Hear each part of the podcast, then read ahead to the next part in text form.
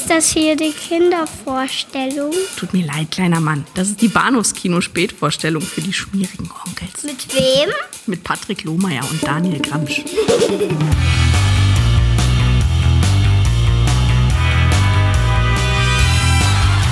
Der Encom 511 Computer. Das Zentrum der brillantesten Intelligenz auf Erden. In seinem Inneren existiert eine unbekannte Zivilisation, ein Reich, das sich der Menschheit bisher verschlossen hat. Eine erschreckende Welt, in der Zeit und Entfernung die Gesetze der Logik außer Kraft setzen.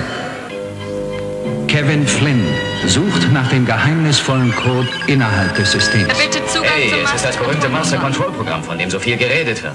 Stop, ich warne dich. Ich werde dich auf den Spielraster versetzen. Katapultiert in die digitale Welt des Computers.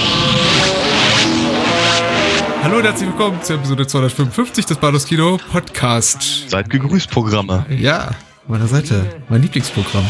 Daniel 100110111. 01. Gramm. Goram. Hallo. Hallo. Mein Name ist Patrick. Sagt ich das? Nein.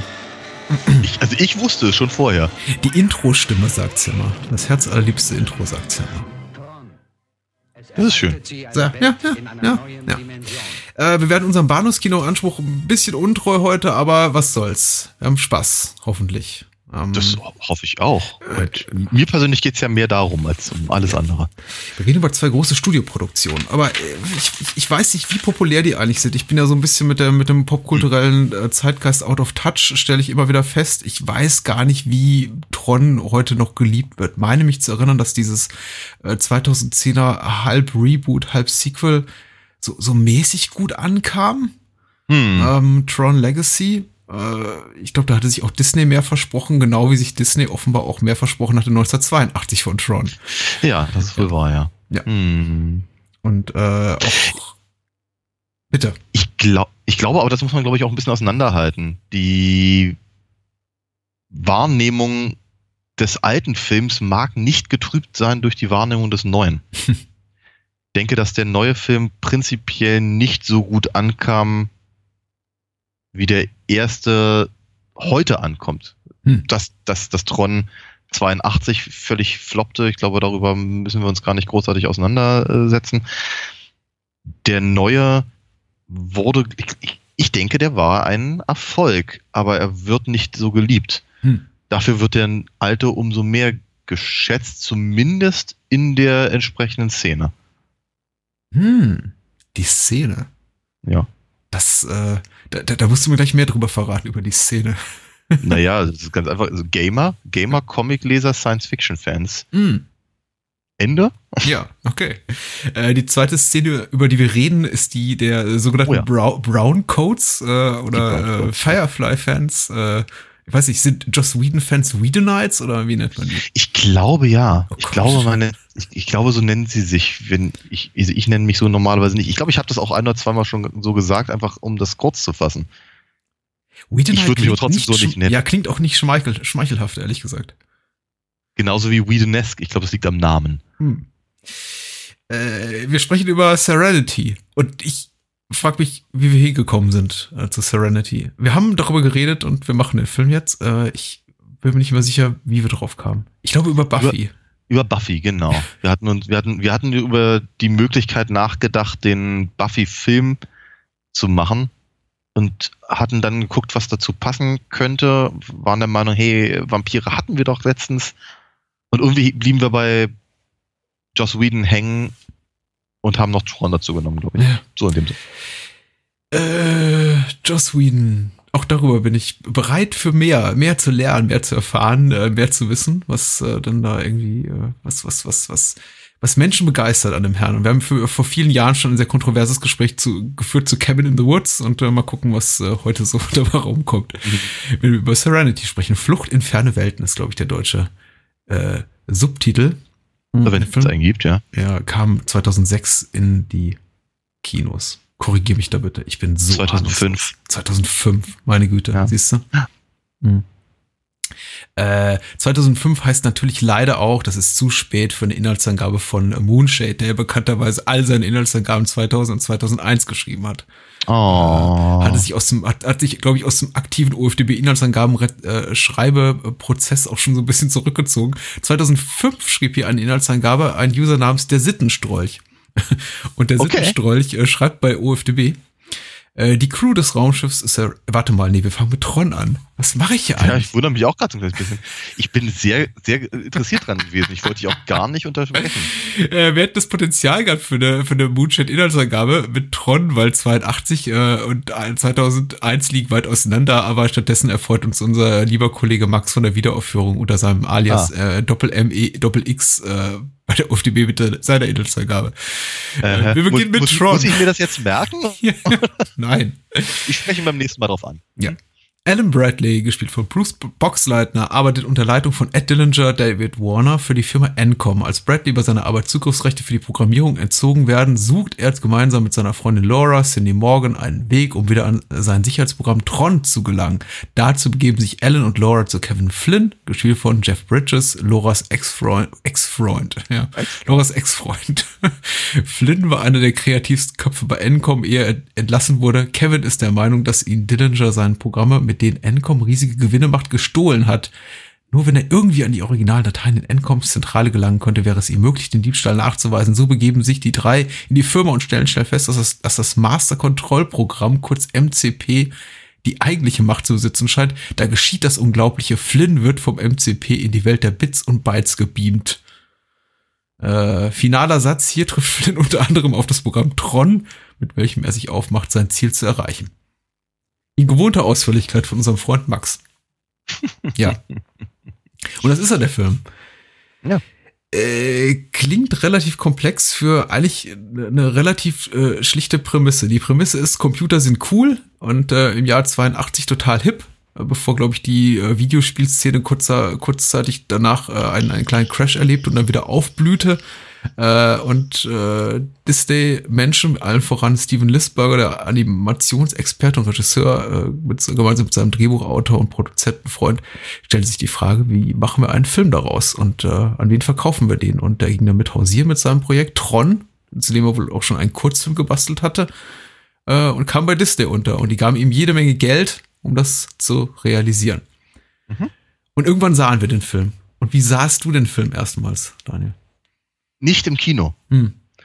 Ich hatte wohl irgendwie mitbekommen von dem Film, denn er waberte so ein kleines bisschen zumindest durch meine Synapsen und durch mein, meine Wahrnehmung ihm einfach. Im Kino habe ich ihn halt, wie gesagt, nicht gesehen. Ich sah ihn das erste Mal im österreichischen Fernsehen. Hm. Sehr seltsame Situation. Es war, muss so 84 oder 85 gewesen sein. Sommerurlaub, Tirol, relativ großes Hotel in der, ich hätte jetzt fast gesagt, Pampa. Mitten in den Bergen, da war nix. Drumherum waren Kühe und Enzian. Und ein Swimmingpool und ein Bingo abends. Also es war, da, da war wirklich, da war nichts. Aber ein Fernseher.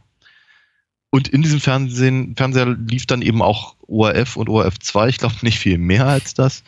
Ich war jedenfalls total begeistert überhaupt von diesem Fernsehprogramm, weil es halt ganz anders war als das, was ich halt von ARD, ZDF und allem anderen Programmen, die wir zu dem Zeitpunkt äh, empfangen konnten, gewohnt war. Mhm. Denn ein Film wie Tron im öffentlich-rechtlichen Programm zu sehen zur besten Sendezeit war nicht, es war einfach ungewöhnlich, es war komplett ungewöhnlich.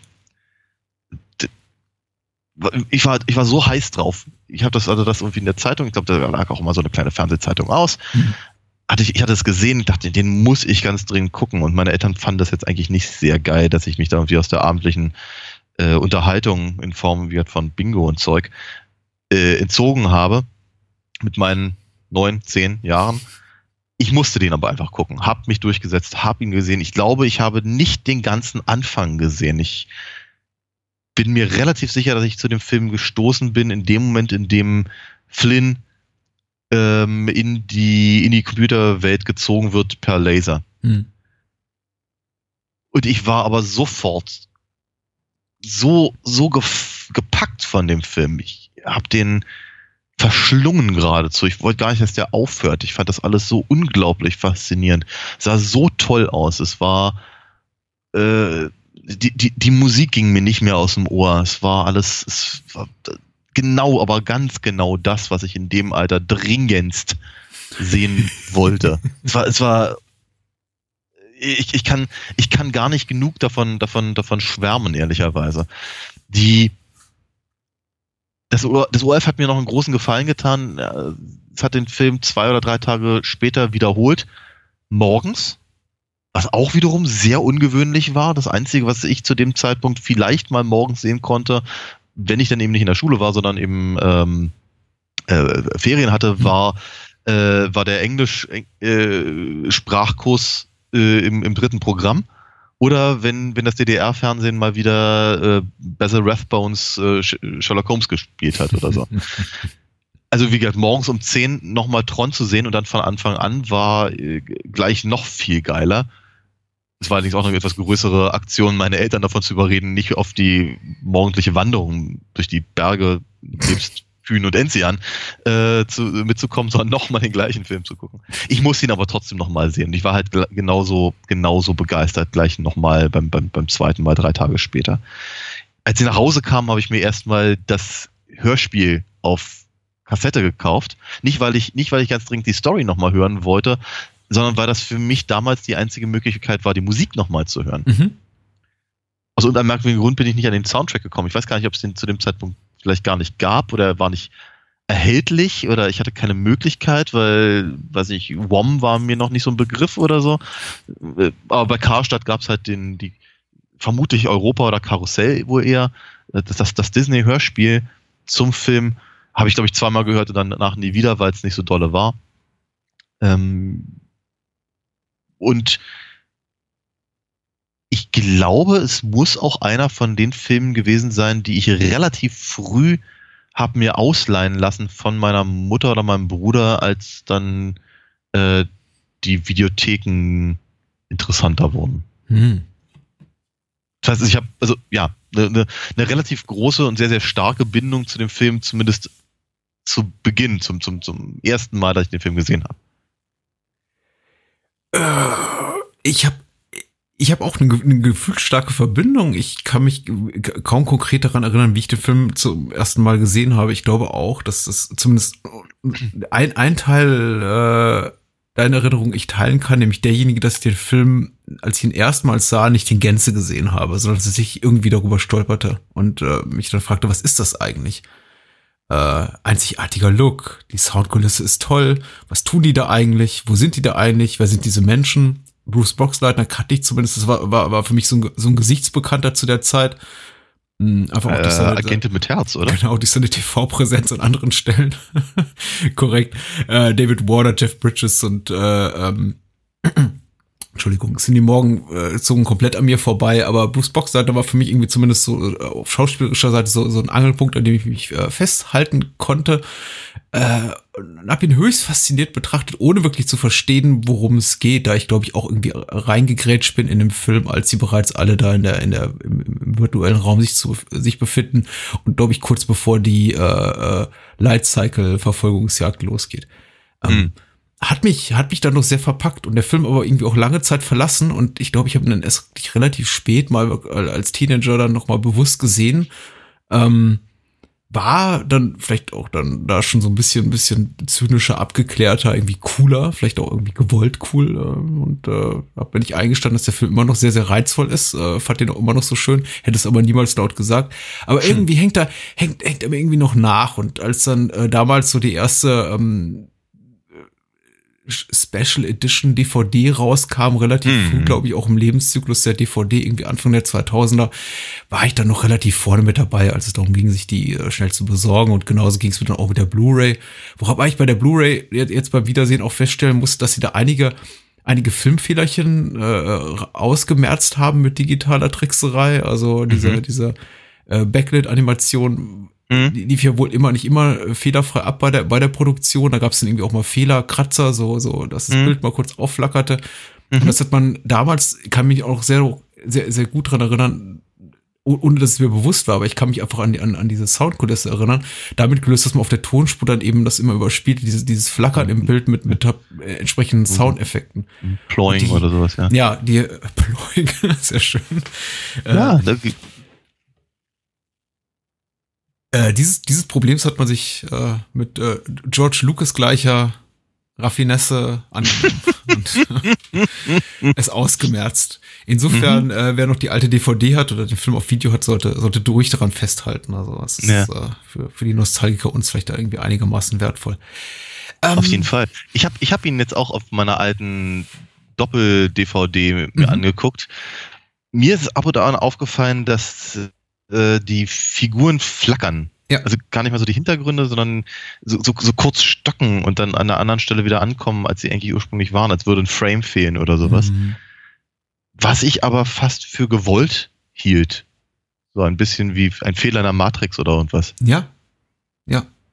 Äh, ist auf jeden Fall ein guter Gedanke und ein Gedanke, den ich auch hatte. Also ich wäre, ich, ich glaube von Beginn an irgendwie, ob, ob, ob damals oder heute, ich sah den Film irgendwie, also auf technischer Seite immer so als, als, als, äh, war mir nie etwas anderes in den Sinn gekommen, als diesen Film als technisch makellos äh, zu sehen. Da war irgendwie für mich nicht, nichts falsch dran und all das, was Ja. irgendwie mutmaßliche Fehler sind, ist irgendwie auch so gewollt oder einfach der, der, dem Alter des Films geschuldet und der Möglichkeiten, den technisch begrenzten Möglichkeiten. Aber mit dem, was sie hatten, haben sie wirklich was für mich in meinen Augen wirklich perfektes gezaubert.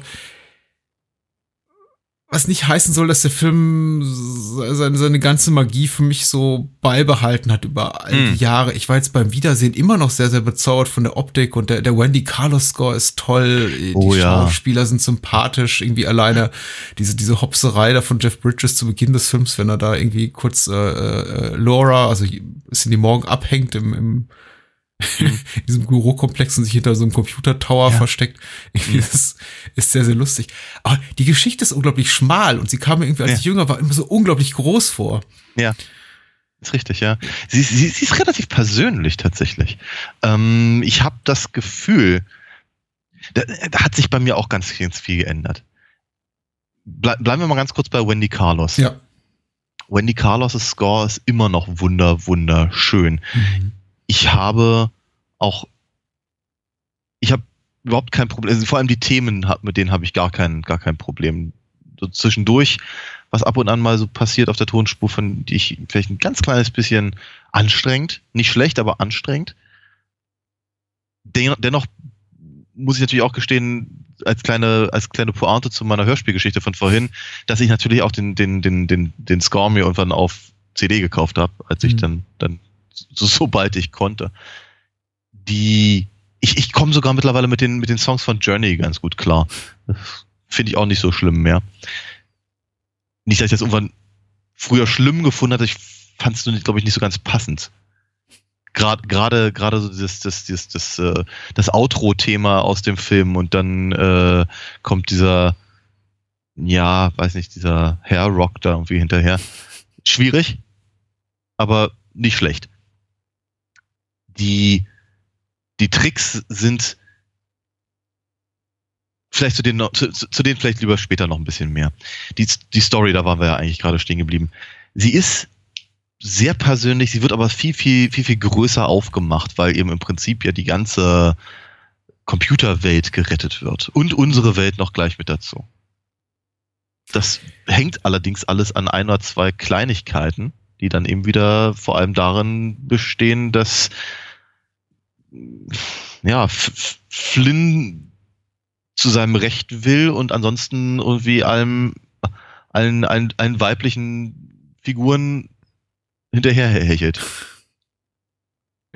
Äh, was war, also was mir jetzt so in, in erwachsenem Alter und mit jetzt natürlich etwas analytischerem Blick für diesen Podcast äh, natürlich auffiel, ist das alles so sehr, sehr ähm, äh, Konstruiert. alles, ja, konstruiert sowieso, aber es ist eben auch, äh, alles wird sehr groß, auch, Kleinigkeiten werden sehr groß gemacht, kleinen Momenten wird Mhm. eine große Dramatik verliehen, äh, eine große Mhm. Wichtigkeit, selbst sehr kleinen äh, Problemen oder Herausforderungen werden irgendwie in einer, in einer wortwörtlich in einer großen Arena inszeniert. Das beginnt schon, Mhm. das beginnt schon bei der Einführung der, der, der Figur von Flynn, der irgendwie der, dieser Videospielmeister ist, der zugegebenermaßen wirklich optisch sehr, sehr langweiliges Video spielt da in seiner persönlichen Videospielarena, die auch seinen Namen trägt, umringt von Fans, die ihn anfeuern. Und er spielt wirklich dieses unglaublich langsame, ich glaube Space Paranoids heißt das Spiel.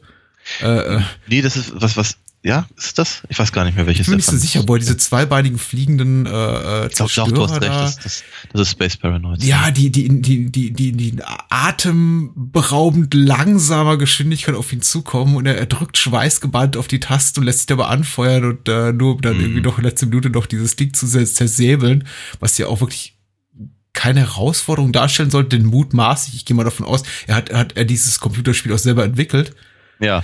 Äh, lässt sich aber dennoch dafür abfeiern, äh, mit, mit, mit geballter Faust in der Luft, äh, sch, hm. sch, äh, schreitet stolz die Treppe hoch, nur um dann irgendwie äh, sehr äh, bewusst sich vor seiner Ex-Freundin da irgendwie zu entkleiden und seinen schweißgebahnten Oberkörper mm. zu entblößt.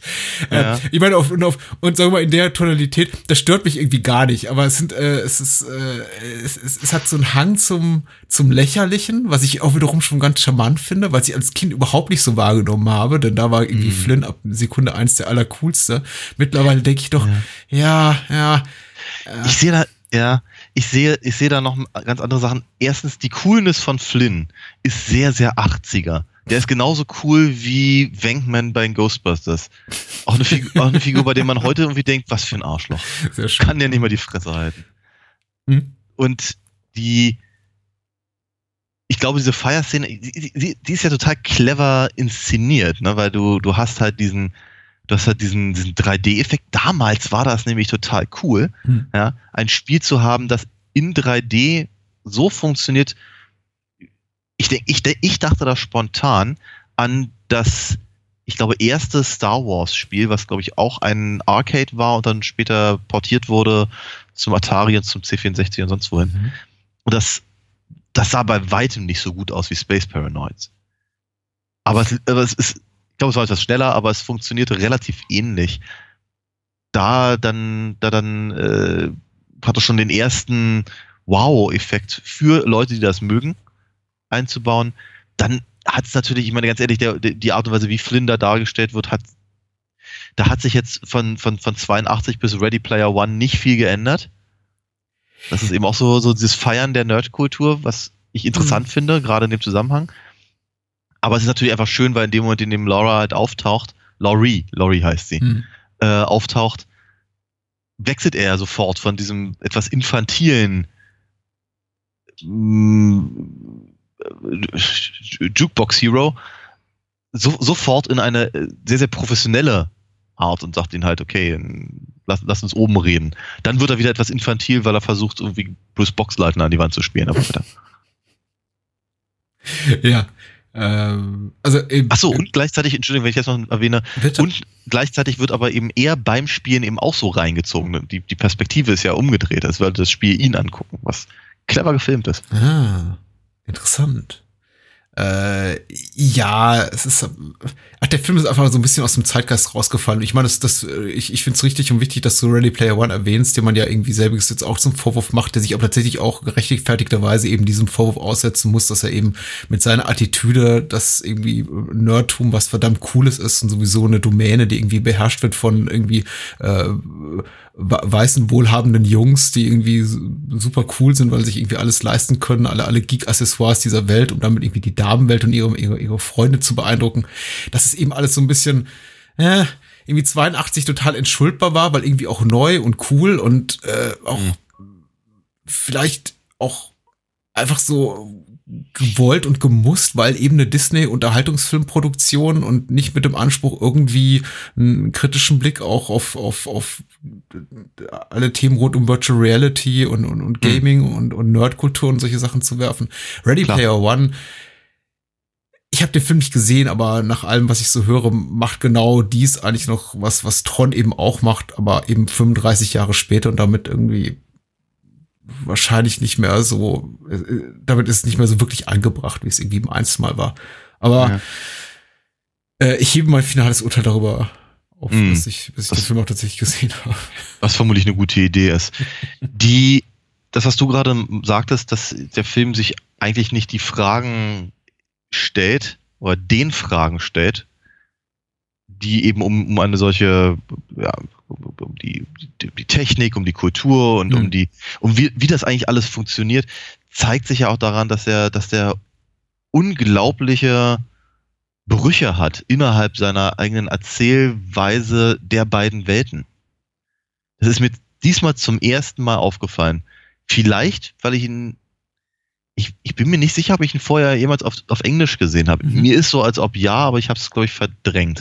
Weil ich ihn so oft auf Deutsch gesehen habe, dass ich ihn auf Deutsch mitsprechen kann. Auf Englisch nicht so sehr. Aber mir ist halt zum ersten Mal aufgefallen, wie schwierig das ist, wenn das Master Control Programm mit Dillinger redet.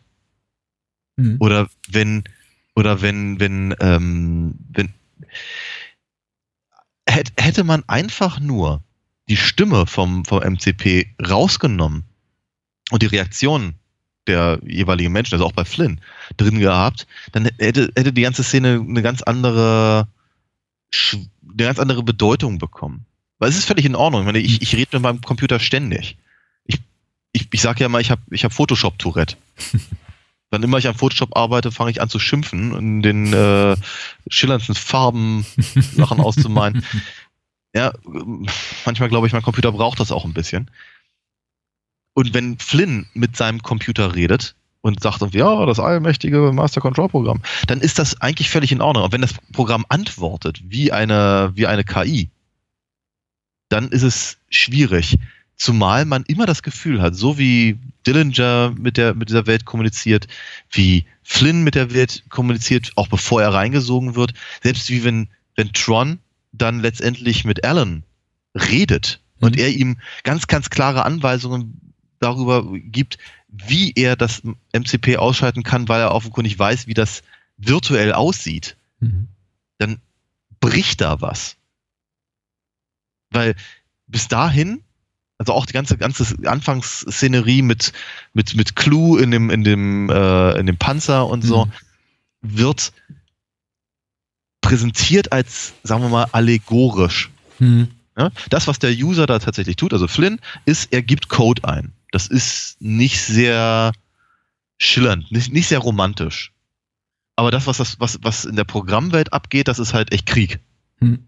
So funktioniert die Geschichte sehr, sehr gut. In dem Moment, in dem Flynn weiß, dass da, dass es eine, eine virtuelle Realität gibt, in der sein Programm aussieht wie er selbst, in einer futuristischen Uniform und in einem Panzer über ein Grid fährt, wird das, ge- geht das in eine Richtung, wie sie vielleicht bei Neuromancer funktioniert, also in irgendeinem einem der, der, der frühen Cyberpunk-Romane, in der die Leute halt permanent hin und her wechseln. Aber es ist ja was Besonderes, dass er reinwechselt. Und er, er benimmt sich ja, wenn er wechselt, auch so, als, als hätte er das alles noch nie gesehen und er braucht eine gewisse Zeit, um sich da anzupassen. Mhm. Und ja, dann gibt's halt diese Brüche, in denen man das Gefühl hat, die User wissen ganz genau, dass es halt da diese virtuelle Realität gibt.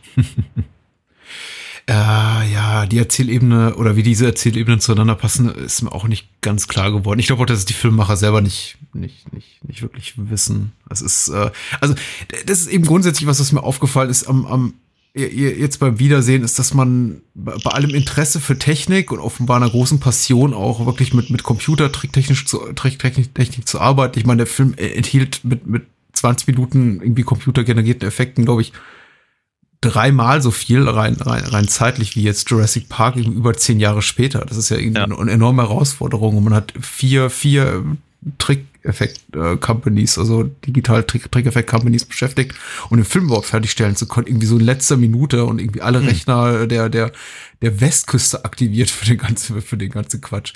Bei all Ja. dem hat man aber so richtig, glaube ich, so richtig Ahnung davon, wie Computer funktionieren und von irgendwie großen, großen Fragestellungen, die jetzt auch für uns heutzutage selbstverständlich sind, die mit den Themen äh, Digitalisierung und, und virtueller Raum, Nutzung des virtuellen Raums und, und, und, und virtuellen Lebenswelten so zusammenhängen, hat man, da hat man, oder künstliche Intelligenzen, hat man kein wirkliches Interesse dran. Ich meine, die, die, die Dinger Hm. sind schon irgendwie alle da. Es gibt den virtuellen Raum, es gibt auch sowas genau wie eine KI, was, das, was wir heute als KI bezeichnen würden, in, in, in Form des MCP.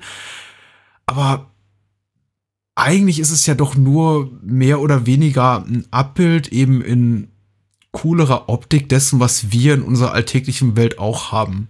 Da fahren Hm. eben auch genau wie im echten Leben Panzer rum und Motorräder und ähm, Mhm. das ist alles eben visuell etwas abstrahiert, wobei man sagen muss, die Panzer sind kaum abstrahiert, das sind eben einfach nur gewireframte Panzer, ja. Ja, genau. Block, blockig, aber ansonsten, ja. Wobei, wobei das Design trotzdem cool ist. Also es, ist, es gefällt mir schon. Ja, aber also auch, von den, auch von den Light Cycles. Also. Aber da hätte ich mir einfach so, so, so ein bisschen mehr auch, äh, ich, und ich weiß nicht, ob da man da einfach vielleicht auch auf äh, einfach geistiger Ebene, visionärer Ebene, ob es da eben einfach gemangelt hat oder ob man gesagt hat, das können wir irgendwie technisch noch nicht so darstellen. Da hätte ich mir einfach noch so, so ein bisschen mehr erwartet, als zu sagen, ähm, ach guck mal, die Jungs und Mädels haben jetzt Durst, jetzt geben wir ihnen mal eine virtuelle Pfütze. Und daran können sie sich dann irgendwie laben. Wo ich dann dachte, ja, im Ernst, gibt sich, hätte man das irgendwie smarter lösen können, von wegen, Ja. wir brauchen mehr Arbeitsspeicher und dann rieselt's von oben irgendwie ein paar, äh, paar Blöcke RAM herab oder so. Ja, ja, ja. Ich es. Ich, ich, verstehe dich. Ich fand, ich fand so, so ähnlich ging es mir auch äh, in, dieser, in dieser Szene, in der Flynn dann diesen zweibeinigen, Herrscher. Wie viel? Zweibeiniger Herrscher. Herrscher, ja. Ich finde ich find ja, dass der ein bisschen aussieht wie, wie, wie Maximilian aus das schwarze Loch, mit, dem- also Ah. mit, mit dem Appenkörper. Ja, Also- schön. Na gut. also quasi Sardos. Mhm. Ähm, jedenfalls, wenn er in diese Stadt da fällt, Mhm. ganz abgesehen davon, dass ich denke, da hätten auch noch vielleicht ein paar mehr rumstehen können, also so richtig belebt sah das da alles nicht aus. Da, da, da laufen ja ein paar Programme rum, die eben nicht aussehen wie BMX-Biker in Rot oder Blau. Mhm. Und die sind verhältnismäßig innovativ. Mhm. Es wird zwar nie gesagt, warum die nur eigentlich anders aussehen und was das, was, was das für, für andere, also wo, wofür die eigentlich stehen. Also was sind das, sind das auch Programme oder ist das, ist das irgendwelche andere, irgendwelche anderen Dateneinheiten oder wer, wer, wer weiß das schon? Andererseits fühlt ich mich aber auch ehrlicherweise gerade vom Design her ein bisschen erinnert an äh, Kampfstand Galactica. Die, die, die alte N70er-Serie. Mhm. Da, wenn, wenn, wenn da Aliens aufgetaucht sind, dann sahen die auch immer so ein bisschen aus wie, wie das da. bisschen, so, ein bisschen, so ein bisschen plüschig. Mhm. Äh, So, so ein, ein, ein kleines bisschen seltsamer als das, was man, als das, was man bei Star Trek gesehen hat, aber noch nicht ganz so Muppet-artig wie bei Star Wars. Mhm. Ich finde, äh, interessanterweise finde ich, also rein, persönliches Geschmäckle, äh, die, die, die Designs im, im, im, im echten Raum, in dem sich die Figuren bewegen, also bevor sie digitalisiert werden, überwiegend interessanter. Ich meine, die, die ganzen ähm, Designs im virtuellen Raum gewinnen natürlich unglaublich dadurch, dass sie eben durch diese, durch diese, durch diese Ba- Backlit-Animationstechnik irgendwie einfach so, so toll wirken. Dieses Ja. von hinten illuminiert ist einfach ein fantastischer Look und, und wirklich auch, auch bezaubert wie in einer, wie in einer gut gemachten Geisterbahn, äh, wo du für diese, diese fluoreszierenden äh, Effekte danach irgendwie überall an den Wänden kleben. Also ich fand das irgendwie, ich finde, ich finde das irgendwie sehr schön. Aber so, so richtig umhauen tut's mich nicht. Mag auch jetzt wiederum der technischen, ganzen technischen Möglichkeiten geschuldet sein. Wohingegen Ja. in der echten Welt da, da wirklich so ein paar echte Schmankerl dabei sind, finde ich. Also Mhm. allein, allein, was so das Location-Shooting betrifft, die Gebäude, die sie sich ausgewählt haben für Flint Spielhalle und für dieses, Ja. dieses diesen Bürokomplex, aber auch diese, diese, diese, diese endlosen Cubicle-Welten dann innerhalb dieses Bürogebäudes da mit, diese mit, mit, mit Matte Paintings da, äh, gezaubert haben, wo man Mhm. irgendwie quasi so bis, bis irgendwie 100 Meter in die Tiefe des Raumes gucken kann. Da sind immer noch Cubicles, in denen Menschen sitzen Mhm. und arbeiten. Oder Ja. äh, auch David Warners Büro ist, Mhm. äh, ist sehr toll, muss ich sagen. Also, Auf, ja, aber es, aber es funktioniert, ich meine, es funktioniert immer noch ganz gut. Es funktioniert auch in so einem komischen Retro-Look ganz Mhm. gut. Was ich halt spannend finde, ist, dass eben gerade was, was er da so auf seinem, auf seinem Computerschreibtisch macht, ich meine, ganz ehrlich, genau so eine Sachen hat jeder auf seinem Handy oder auf, auf, auf seinem Tablet Mhm. mittlerweile. Wo, aber äh, dennoch, dennoch wirkt es relativ futuristisch, was ich irgendwie ganz cool finde Mhm. ähm, die mh, ich, ich, ich habe aber so das Gefühl, dass dieser Look ah, wie, ja, wie formuliere ich das am besten? Ich glaube, der Film, also ich glaube, der also Tron würde nicht funktionieren ohne diesen Look. Mhm. Und dennoch hat der Look sich komplett überholt. Die, dieses, dieses, die Vorstellung, ich glaube, das war das mit einer der Sachen, die mich ja damals so unglaublich fasziniert haben, war eben, dass es, es, es war halt imperfekt. Es, es, es spiegelte das wieder, was man in Computerspielen nicht mal, nicht mal halb so gut zu dem Zeitpunkt sehen konnte, Mhm. Aber sich vorstellen konnte, dass es halt rein theoretisch so aussehen könnte. Es ist aber eben alles, alles sehr, sehr stilisiert, sehr, sehr, sehr, sehr, sehr blockig und nicht, nicht so richtig äh, anfassbar. Wenn ich das vergleiche mit äh, äh, Tron Legacy, in dem das alles sehr viel mehr aussieht wie ein aktuelles Computerspiel und damit einfach viel, viel realistischer und viel mehr, viel, viel, viel anfassbarer, ist es gleichzeitig genauso vergessenswert. Und das ist etwas, was man Tron definitiv nicht vorwerfen kann. Bleib, bleibt aber dabei, es ist, es, es ist retro und es, es, es, es äh, versetzt den Film halt ganz, ganz deutlich in die Zeit, in der er Film gemacht ist. Und ich könnte mir zumindest vorstellen, dass jemand, der eben nicht in dieser Zeit mit solchen Computerspielen äh, konfrontiert wurde, das eben heutzutage bestenfalls als Retro wahrnimmt, schlimmstenfalls als erbarmungslos gedatet. ähm, oder einfach als, als, als schöner Animationsfilm. Ähm, also ich ich habe mich ernsthaft gefragt, wie, wie äh, gerade auch, weil, weil wir, weil dieses ganze Thema, wir, wir sagen, wir machen Genrefilm-Podcast, wir machen irgendwie einen Film über, äh, irgendwie einen Podcast über, über wenig geliebtes Kino, über abgründiges Kino, über irgendwie so ein bisschen Offbeat-Sachen, wo, wo fängt das an, wo hört das auf? Und wir reden auch oft Mhm. jetzt äh, privat, wir beide über so Genre-Definitionen und was ist irgendwie überhaupt, letzte Woche hatten wir irgendwie kurzzeitig die Frage, was ist denn irgendwie Noir und was ist ein Neo-Noir und wo hört der auf, wo fängt er an? Und irgendwie, bei, bei Tron frage ich mich ganz ernsthaft, ist es irgendwie, ist es ein Kinderfilm, ist es ein erwachsener Film, ist es ein, an welche Zielgruppe richtet er sich, ist es ein Animationsfilm, ist es irgendwie noch ein Live-Action-Film? Ich weiß es gar nicht so richtig. Ich glaube, heute ist man auch, glaube ich, so mit diesen, mit diesen äh, Stilmixen und Genrehybriden sehr, sehr viel vertrauter und kann irgendwie damit auch, auch, auch besser umgehen. Ich mutmaße mal, dass 82 damit einige Menschen auch über, überfordert waren. Genauso wie sie 82 wahrscheinlich auch mit Blade Runner überfordert waren, aus anderen Gründen. Ja. Ähm, aber das ist eben auch das, deswegen, weil ich eben auch un, un, unwillkürlich an, an Blade Runner denken muss, ist eben eben auch diese, dieser kleine Kritikpunkt dann auch an Tron gekommen, dass ich das Gefühl habe, dass mein Eindruck war, also konkrete Erinnerung an 82 habe ich nicht, weil ich war einfach nicht alt genug zu der Zeit. Aber Mhm. ich bin, ich, ich- weiß eben, dass zu der Zeit eben, du, du, sagst, du hattest eben, hattest du äh, Philip K. Dick erwähnt oder, oder, äh, oder William Gibson. Gibson, ja. Äh, und, und, und eben Filmmacher wie, wie Scott mit seinem Blade Runner. Also das, da, da gab es einfach Menschen schon, die über die Zukunft nachgedacht haben, sich irgendwie Fragen gestellt haben, wie, wie geht's irgendwie weiter mit unserer äh, Gesellschaft, wo, wo, wo, wo geht's hin, sich irgendwie einfach größere Fragen gestellt haben, auch gerade solche, Ja. die mit irgendwie digitalen Entwicklung zusammenhängen.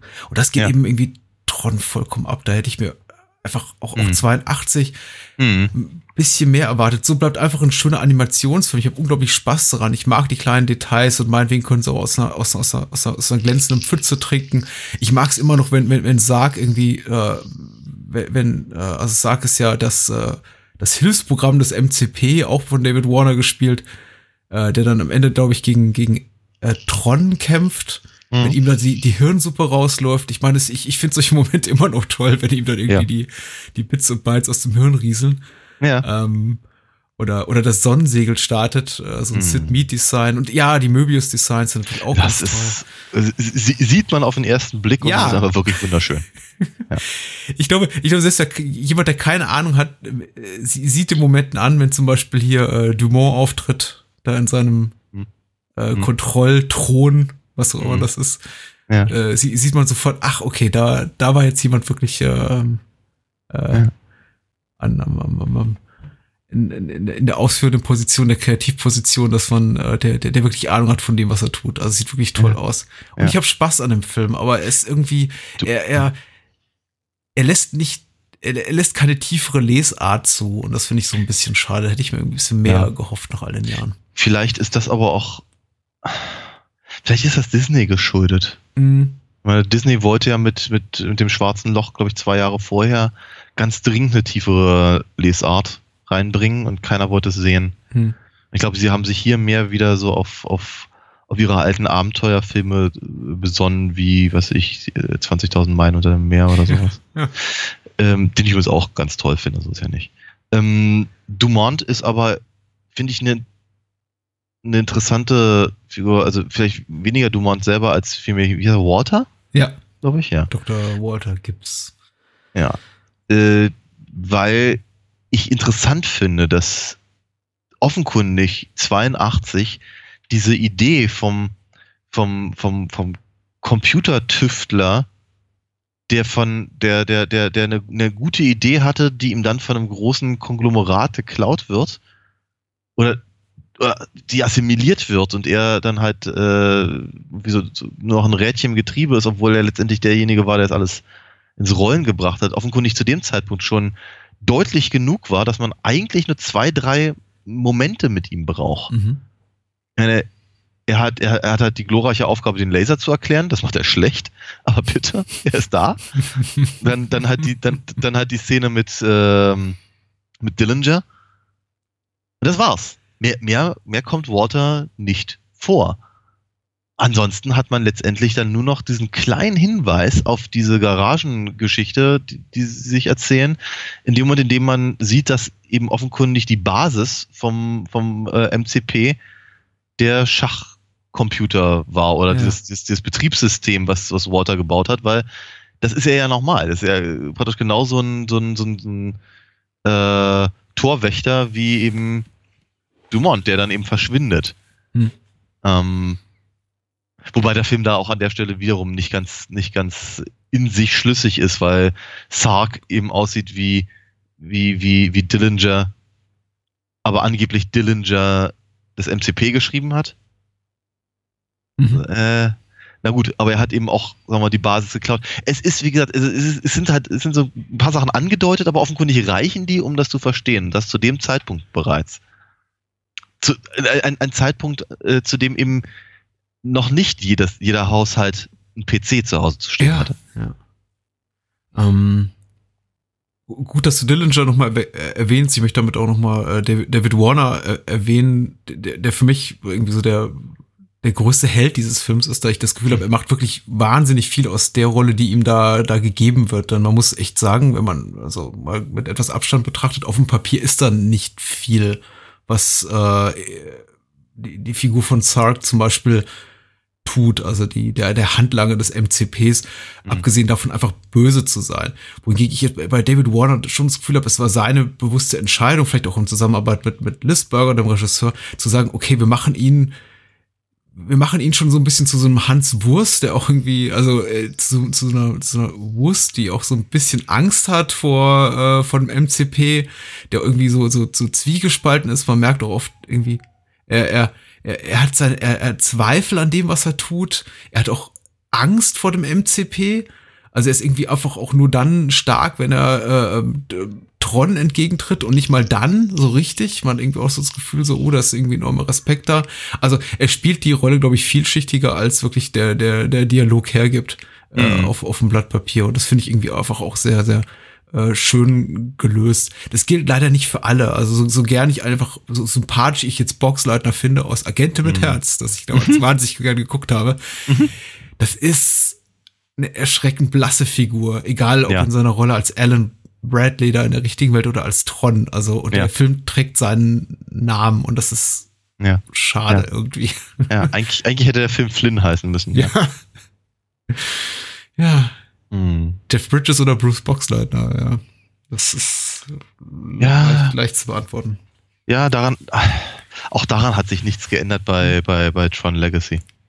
Ich finde das Ende so irgendwie. Ich, ich weiß, ich habe mich, ich hab mich initial ein klein bisschen drüber geärgert und gedacht, ach, schade. Und dann fand ich es wiederum fast schon charmant, wie naiv, schlicht, abrupt dieses Ende ist, dass wirklich da äh, Flynn quasi der digitalen, dem digitalen Raum wieder entkommt, mit diesem Computerausdruck in der Hand. Und das Mhm. ihm quasi reicht, um dieses ganze äh, Die ganze Firma an sich zu reißen. Ja. genau äh, digitale Imperium zu stürzen und irgendwie Ja. äh, Dillinger zu vernichten, harter Schnitt zur nächsten Szene, der dann irgendwie äh, auf, auf, dem, auf dem Dach des Bürogebäudes mit Hubschrauber landet und Ja. yeah, ich hab's geschafft. Abspann. Das, das, ja, das ist schon, das ist schon hart. Das ist mir, ist mir auch zum ersten Mal aufgefallen. Weil ich finde schon, der Film, der Film ist vorbei. Ne? Meine T- Tron hat gesiegt, Flynn ist zurück, kriegt was er will, Dillinger ist erledigt.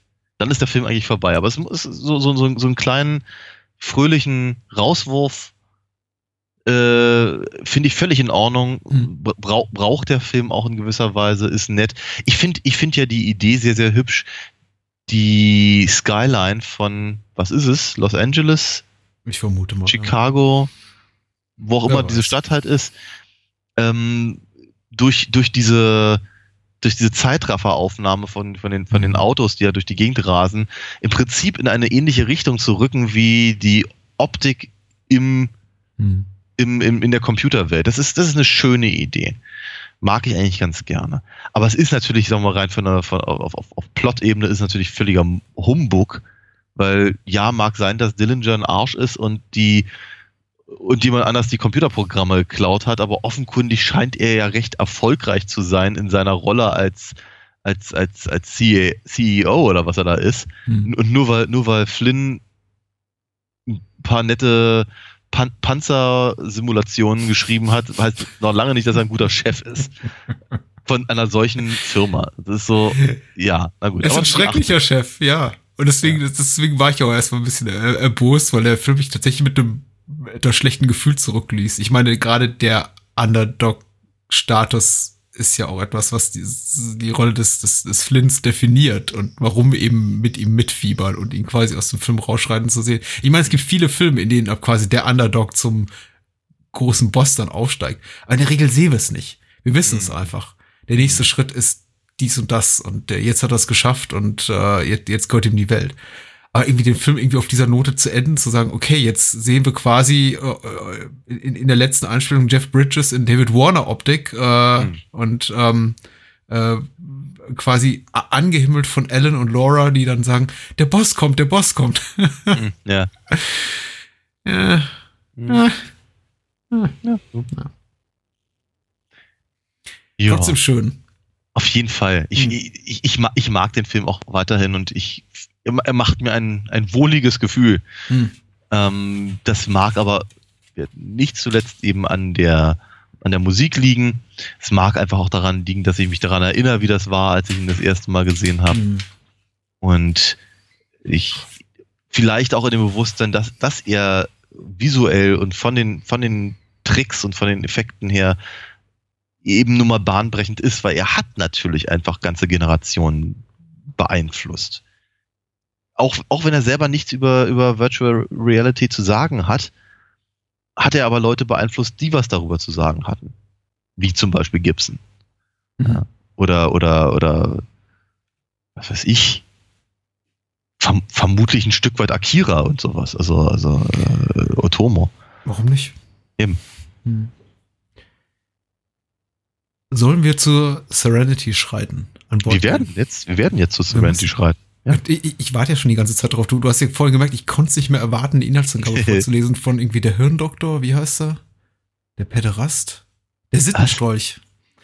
Äh, bei der UFDB, Ach so. die Inhaltsangabe. Der Sittenstrolch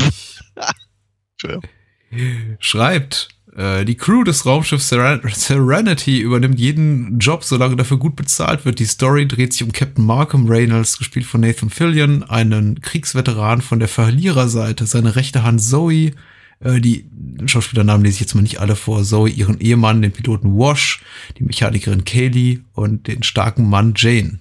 Als äh, Markham den jungen Dr. Simon Tum und äh, seine telepathische Schwester River als Pas Passagiere an Bord nimmt, gibt es bald eine Menge Probleme, denn die beiden flüchten vor der Alliance, welche die Galaxie beherrscht. River hat etwas herausgefunden, was nie jemand wissen durfte. So. Äh, ich gebe gerne an dich ab, denn äh, Serenity beruht, äh, ist ein quasi ein Sequel oder Epilog zu einer TV-Serie, die ich nie gesehen habe. Und äh, bitte Ja. kläre uns auf. Ah, da hast du, da hast du was verpasst, aber, aber ganz massiv. Firefly, die Serie, die Joss Whedon gemacht hat, nachdem Buffy ich weiß gar nicht, ob Angel schon, schon abgeschlossen war, aber äh, zumindest halt nach Buffy und Angel ähm, machen durfte und machen sollte. Eine Serie, die mit, mit der nicht sehr freundlich umgegangen wurde. Sie haben, sie haben die Reihenfolge der Folgen verändert, als sie sie im Fernsehen ausgestrahlt haben, haben den Sendeplatz ständig verändert und niemand Bescheid gegeben, äh, haben ganze, ganze Wochen halt einfach mal pausiert. Ich glaube, zwei Folgen haben sie gar nicht gezeigt. Da, man hatte das Gefühl, ich glaube, es war, war es nicht sogar NBC, oder ja, also ich weiß, die, die, die, der gleiche Laden, Fox? Ich Hm. weiß es einfach nicht mehr genau. Der gleiche Laden, der eben Buffy und Angel hatte, zumindest zeitweilig. Angel ist ja dann zu, äh, ich glaube, The WB Genau. äh, äh, gewechselt. Jedenfalls, die wollten halt einfach ganz dringend ein neues Joss Whedon-Ding haben. Da haben sie Firefly bekommen und wussten nicht, was sie damit anfangen sollten. Funktionierte für sie offenkundig nicht. Ich glaube ja immer noch, dass sie selber daran schuld waren. Jedenfalls hat aber eben die Serie innerhalb von, ich glaube, 13 oder 14 Folgen zumindest bei den Leuten, die die Serie gesehen haben, eingeschlagen. Wie eine Bombe. Letztendlich führte das dazu, dass genau diese Leute, die sich dann eben, das hast du vorhin erwähnt, dann von Browncoats nannten, nach eben der Verliererseite des, des, des Krieges, also Alliance gegen Browncoats, ähm, benannt haben, haben Unterschriftensammlungen gemacht, haben irgendwelche, irgendwelche anderen Aktivitäten gemeinsam äh, äh, aufgezogen. Und als dann Firefly auf DVD veröffentlicht wurde, weil das haben sie gemacht, haben sie dafür gesorgt, dass so viele von diesen, von diesen Boxen verkauft wurden, dass auf einmal das Franchise wieder interessant wurde. Jedenfalls kon konnte man offenkundig Universal überreden, Joss Whedon eine Menge Geld zu geben, um halt einen Film zu machen, den er dafür genutzt hat, seine Geschichte fortzusetzen und in gewisser Weise abzuschließen. Ich habe immer so das Gefühl gehabt, dass er eigentlich nicht, also ich glaube, er hätte nichts dagegen gehabt, wenn er eine, wenn er noch einen Film hätte machen können oder die Serie wieder hat, hätte aufleben lassen. Aber ich glaube, er hat das schon alles so angelegt, dass er die Sache zu, zum Ende, zum Abschluss bringt. Was ich Mhm. ziemlich cool finde, weil ich denke, dass äh, Joss Whedon einer der der letzten wirklichen Geschichtenerzähler ist, zusammen mit den anderen Leuten, mit denen er da zusammenarbeitet bei seinen Serien. Ich glaube, es ist immer ganz, ganz wichtig, Sachen auf eine ganz bestimmte Art und Weise aufzubauen, um sie dann auch irgendwann zu einem ganz bestimmten Ende zu bringen. Und der Film ist im Prinzip die Möglichkeit gewesen, genau das zu tun für eine Serie, die ihm wohl sehr am Herzen lag. Das wäre so meine, meine, meine Hm. kurze Einleitung vorneweg. Vielleicht noch so viel zu Firefly gesagt, die Serie ist ganz anders als der Film. Das ist vielleicht auch einer meiner größten Kritikpunkte an Serenity. Die Serie ist sehr warmherzig. Die Figuren, man lernt die Figuren sehr viel, sehr viel langsamer kennen, aber Mhm. man lernt sie sehr viel schneller lieben. Die Serie hat einen ganz andere, eine ganz andere Optik. Sie ist viel mehr Western als, als Science Fiction. Sie ist, sie hat sehr, sehr warme Farben, alles mal sehr, sehr erdige, braun, Goldtöne in fast jeder Einstellung, fast jedem Setdesign. Die Geschichten sind viel, viel kleiner. Einfach so, so, so mehr, mehr- wie das, was man halt so in der ersten Viertelstunde äh, des, des Films halt sieht. Also die, die, die Crew der Serenity ähm, bekommt halt irgendeinen Auftrag, führt ihn durch, muss dann Robin Hood-artig auf einmal die Position wechseln und kann und die Leute beschützen, die sie eigentlich gerade ausrauben wollten oder sowas. Mhm. Oder eine, eine, äh, es gibt eine, eine Episode, in der sie eigentlich, eigentlich nur mal ein bisschen Pause machen wollten und in einem äh, äh, im Prinzip so eine Art Bordell landen, so, so Best Little War, äh, Whorehouse in, in, in the West oder sowas. ähm, und dann werden die aber angegriffen von irgendeinem Viehfarmer, der nebenan auf der Farm halt wohnt und ein Problem mit denen hat, dann müssen sie halt dieses Haus verteidigen und den, und den, und den ganzen Dirnen dann beibringen, wie man, wie man, wie man schießt, so ein bisschen, so ein bisschen äh, hier glorreiche Sieben-artig oder etwas. So, so eine kleinen, kleinen Geschichten, ab und an mal auf, wieder auftauchende Figuren und wie das eben bei Joss Whedon-Serien so ist, etliche Handlungsstränge, die sich dann über mehrere Folgen eher so in der, in der Dritt- oder Viert- Story fortführen. Also die Frage, was ist eigentlich mit River los? Was, was ist eigentlich deren Problem und, und, und, und äh, wie, wie funktionieren eigentlich Simon und River zusammen und wie funktionieren die halt mit dem, mit dem Rest der Crew und sowas. Und das, dafür lässt sich die Serie eben auch durchaus ein bisschen Zeit. Hat immer so eine, so eine, also bei, bei, Buff, bei Buffy war es ja irgendwie The Monster of the Week. Hier ist es irgendwie The Heist of the, uh, of the Week äh, Story und damit, damit funktioniert die Serie eben sehr, sehr gut. In Serenity versucht er im Prinzip alles, alles gleichzeitig irgendwie da reinzubringen. Und manchmal macht er das ganz clever und manchmal nicht so. Hm.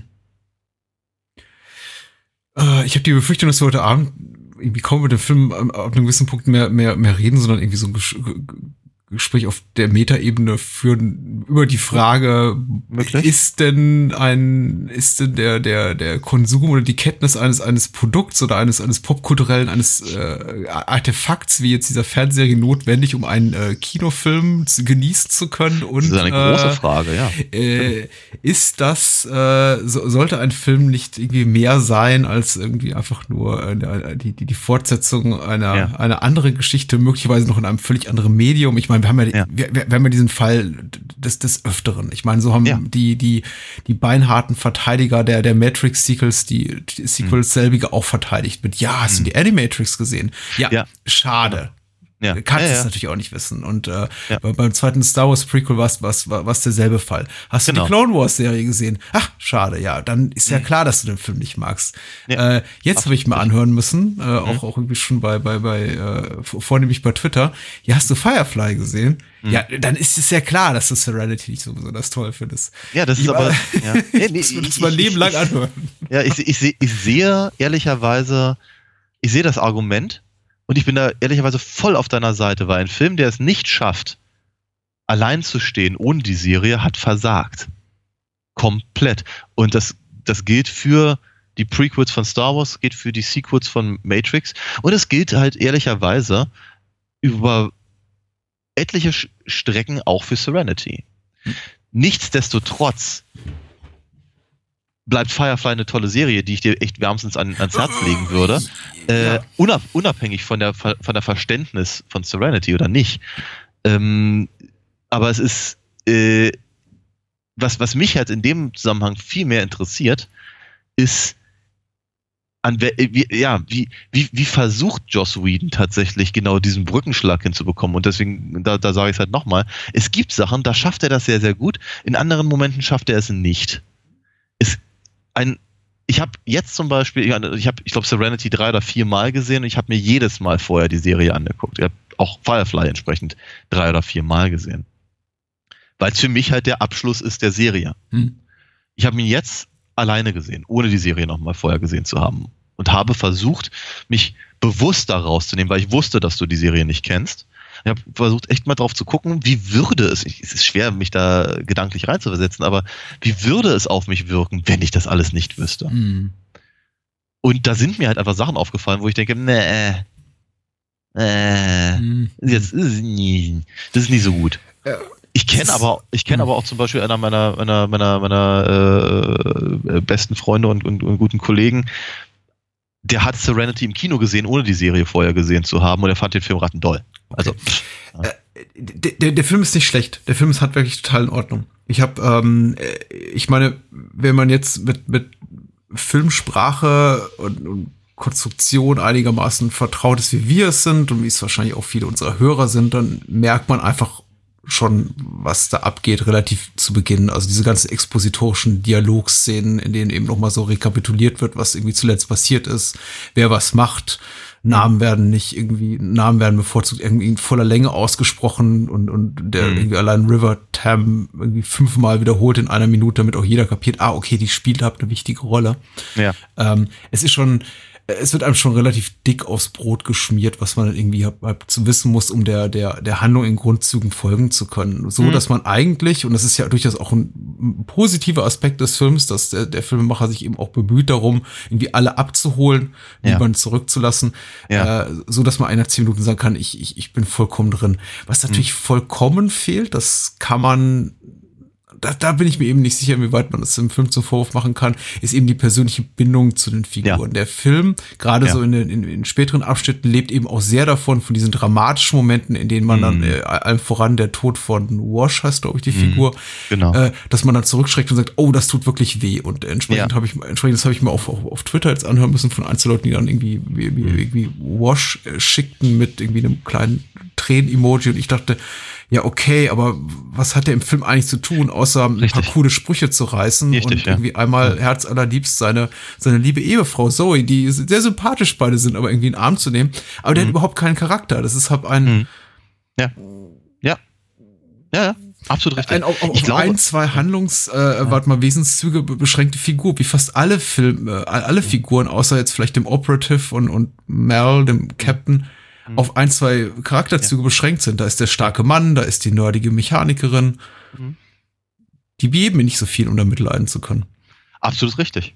Absolut richtig. Und an der Stelle zum Beispiel, das, ist, das, das denke ich auch. Also ich finde die, ich finde zum Beispiel das Expos Expositorische ist sehr, sehr clever gelöst.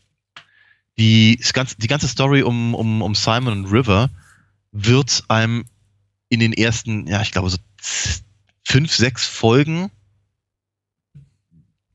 peu à Mhm. peu näher gebracht, ohne wirklich ge gelöst zu werden.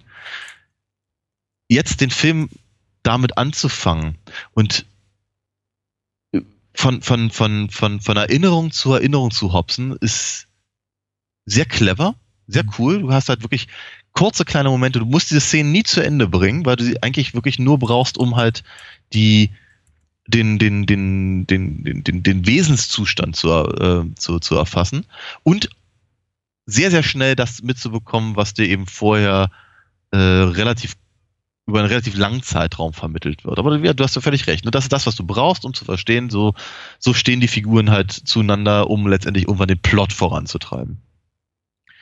Dann die ganze, die ganze Fahrt durch die Serenity, die, soweit ich mich entsinne, völlig schnittfrei ist, aber eben wirklich vom, vom, äh, vom, vom, vom Bug bis zum Heck des, des Schiffs einmal quer durchgeht. Und in, auf, dem, auf dem Weg gibt's, wird, wird jede Figur einmal ganz kurz halt angetippt mit, mit, mit, mit, mit Namen, mit, mit, mit Funktionen, mit Mhm. äh, äh, Charakterkonstellationen in, in kurzen kleinen Gesprächen und so weiter und so fort. Das heißt also im Prinzip in dem Moment, in dem die, in dem die Action losgeht, nämlich dieser Banküberfall, weißt du sehr, sehr genau, wie sieht dieses Schiff aus, wie stehen die Figuren zueinander, wer ist eigentlich überhaupt alles an Teil der, der, der, der Serenity und wo kommen die eigentlich her? Mhm. Das sind, das sind, das sind so im Prinzip so diese, diese Punkte, die der Film sehr, sehr schnell, sehr effizient abarbeitet und dabei auch noch gut aussieht. Aber du hast völlig recht. Wenn man, wenn, wenn, wenn man eben nicht auf Joss Whedons äh, Dialoge abfährt oder, oder, oder so darauf gepolt ist, so wie ich das halt bin, dann kann es sein, dass man eben das eben als entweder zweidimensional wahrnimmt oder als wirklich reine Exposition. Ich, ich, ich, ich sehe da natürlich noch ein bisschen mehr dahinter und nicht nur, weil ich einfach Firefly vorher gesehen habe. Du, du, du kannst dich so Die- glücklich schätzen. Weil- naja, ich ich meine, das, das heutige Tentpole-Kino, Blockbuster-Kino ist so geprägt von, vom, von Joss Whedon-Sprech und, und, und, und Plotkonstruktion und Figurenkonstellation. Ja. Das ist, äh, ist eben überall zu finden. Man ist fast schon über, über, übersättigt diesbezüglich. So, so weit, dass ich wirklich Serenity guckte und dachte, oh, warte mal, ist nicht irgendwie jeder zweite Marvel-Film wie Serenity irgendwie, Ja, was so natürlich, ja. auch irgendwie diese, Ja. diese, die, die, diesen Mix äh, betrifft aus irgendwie Action, Humor, Drama, Action, Humor, Drama. Du kannst wirklich so die, die, die, du, du kannst es wirklich, du, du, Ja, du kannst deine Stoppuhr danach stellen, dass er irgendwie immer, immer, immer, immer das wieder ins Gleichgewicht bringt.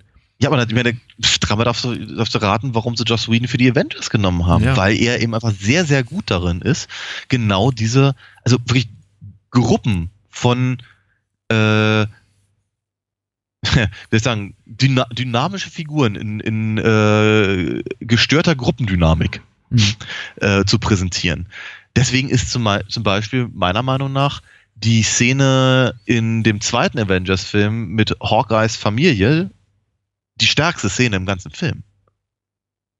Weil sie, weil sie eben genau das zeigt, wo Joss Whedon immer am allerbesten ist.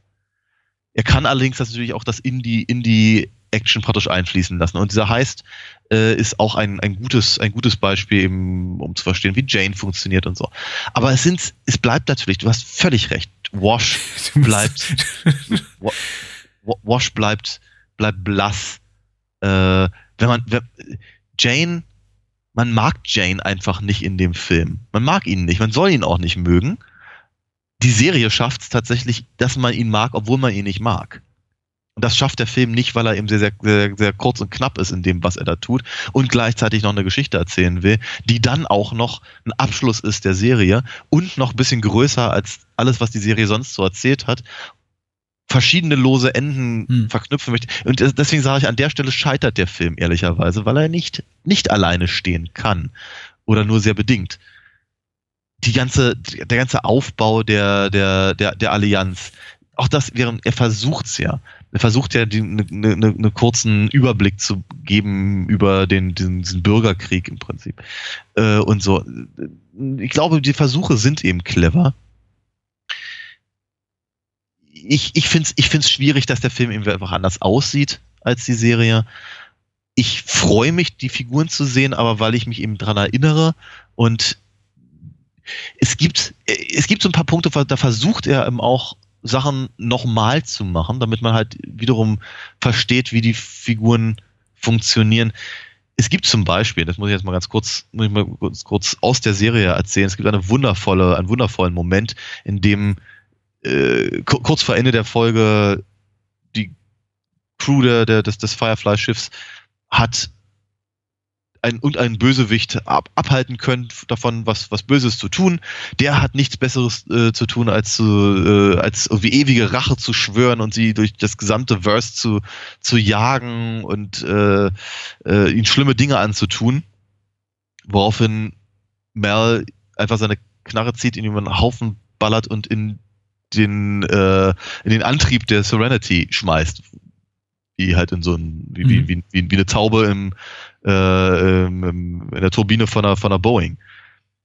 Und das ist halt, das ist sehr, sehr, das ist sehr, sehr schnell, das ist sehr cool, das ist sehr ruchlos und es, es ist ein definitorischer Moment.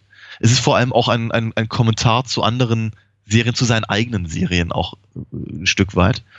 Und genau so etwas versucht er eben auch zu machen, wenn der, wenn, wenn Merle eben diesen einen Dörfler erschießt, der vor den Reavern ähm, ähm, fliehen will. Was ein starker Moment ist, äh, finde ich. Also auch für die Figur. Und tatsächlich so ein, so ein Oha-Moment für mich als jemand, der die Serie nicht kennt, weil ich, ich weiß eben nichts über die, die Ruchlosigkeit, die Han Solo-Igkeit der, der, der Ja. Figur. Äh, Aber, ja, aber das ist, aber das ist genau Ich der mag's Punkt. nicht, Han dass Solo danach ist immer- halt nie wieder so ruchlos wie im ersten Film. Ja, ich mag es eben nicht, dass, dass es danach immer und immer wieder thematisiert wird. Weil ich dachte, Mhm. wenn es einfach so dastünde und man Mhm. der, der Film es unkommentiert ließe, wäre es gut. Da, dass er darauf noch, ich glaube, mehr als einmal angesprochen wird, finde ich komisch, weil ich denke, sind die Figuren nicht mit ihm vertraut? Die Ja. wissen doch, wem sie da folgen. Und anscheinend, wie, wie du es ja beschreibst, hat er bereits in der Serie eh so, Ja. solche oder so ähnliche Taten auch schon begangen. Absolut Also richtig. warum muss er sich jetzt Ja. wieder und wieder dafür rechtfertigen? Ja, weil, weil Joss Whedon davon ausgeht, dass das Publikum nicht unbedingt die natürlich. Serie kennt. Mhm, genau. Und an der Ja, Stelle, wie gesagt, scheitert der Film. Der Versuch ist gut, aber er mag sich da nicht. Ich meine, er, er versucht auch das wiederum. Er versucht natürlich auf die Art und Weise auch die Position von Zoe zum Beispiel ähm, zu, zu etablieren und die Konstellation zwischen Zoe und Mal, was später interessant wird, wenn Wash dann eben stirbt und Zoe trotzdem ähm, ja, zu, zu, zu Mel hält und eben seine, seine äh, ja, ganz, ganz, ganz Soldat weiter, weiter die, die, äh, die Mission vorantreibt, weil sie gar keine andere Chance hat. Hm. Und so. Die, die, die, die, die Wiederaufnahme von bestimmten Punkten, die äh, am Anfang etabliert werden, in der Mitte nochmal erwähnt werden und am Ende tatsächlich einen Payoff haben. Das, nochmal, das ist, das ist eigentlich gutes Storytelling Mhm. ja, ist, er steht sich ab und an ein bisschen selber im Weg. Mhm. Mhm. Ich, ich tue mich wirklich schwer damit, irgendwie einen Ansatzpunkt dafür zu finden, wie wir über den Film reden können. Denn ich, ich, ich werde ihn auf einer, ich sehe ihn ab eben auf einer komplett profanen Ebene als das als, als irgendwie 90, 120-minütiger irgendwie ganz gute Unterhaltung mit Stärken ja. und Schwächen. Es gibt einige Szenen, die mich irgendwie die sich massiv geärgert haben. Es gibt andere Sachen, die ich irgendwie ganz hübsch fand. Ich fand zum Beispiel, ehrlich gesagt, das, daran erinnerte mich, ich mich aber auch bereits äh, von den ersten zwei Malen, die ich den Film gesehen habe, nach den ersten zwei, drei Minuten kriege ich jedes Mal das kalte Kotzen, weil es für mich irgendwie das, das, das auf einer, auf einer, äh, äh, das zeigt, was irgendwie das, das zeitgenössische große Hollywood-Kino für mich komplett uninteressant macht. Immer irgendwie dieselben Soundeffekte, dieselben Computereffekte, das Studio-Logo fliegt mir mit Wusch irgendwie entgegen, dann irgendwie mhm. Kameraschwenk über computergenerierte 0815 Städte, die auch aus jedem anderen x-beliebigen Science-Fiction-Film stammen. Also überhaupt die ganzen Designs des Films, inklusive mhm. der, der, der, der, der, der Serenity sind, oh, die Serenity, die, die Serenity ist wunderschön. Ja. Ist, das ist ein tolles, die Ente? tolles Schiff. Die, ja, ich finde das super. Das Ding sieht aus wie eine Ente, sieht aus wie ein Pferd. Ach, das soll ein Pferd sein. oh Gott, es tut ja. mir leid, ich habe es nicht erkannt. Ja, nee, also es ist, äh, auch das ist natürlich ein ganz wichtiger Punkt. Und dann, ich es möchte, ich, ich, möchte, ich möchte gar nicht so sehr in die, das Ding sieht aus wie ein Pferd, hallo. ähm, ich, ich, möchte, ich möchte halt wirklich gar nicht argumentativ permanent in die Serie gehen, weil ich weil ich es unnötig finde. Mhm. Weil ich eigentlich auch gar nicht so darüber reden möchte, gerade zumindest nicht. Ich komme trotzdem immer wieder dahin, weil mhm. es ist eben nun mal so, das ist ein Western. Es ist eigentlich ein Western und da gibt es Raumschiffe. Es ist die, es ist die, ähm, die konsequente Fortführung des, des, des der, der Star Trek-Idee, wenn man mhm. so möchte. Zu einem Zeitpunkt, als es eben kein Star Trek gab, oder zumindest kein richtiges. Die, dass das Ding eben aussieht wie ein Pferd, ist eben wichtig, weil sie es benutzen wie ein Pferd, beziehungsweise mhm. wie ein Wagentrack, halt, wie, mhm. ein Planwagen. Ganz abgesehen davon, dass es aussieht wie ein Glühwürmchen, was hinten glüht.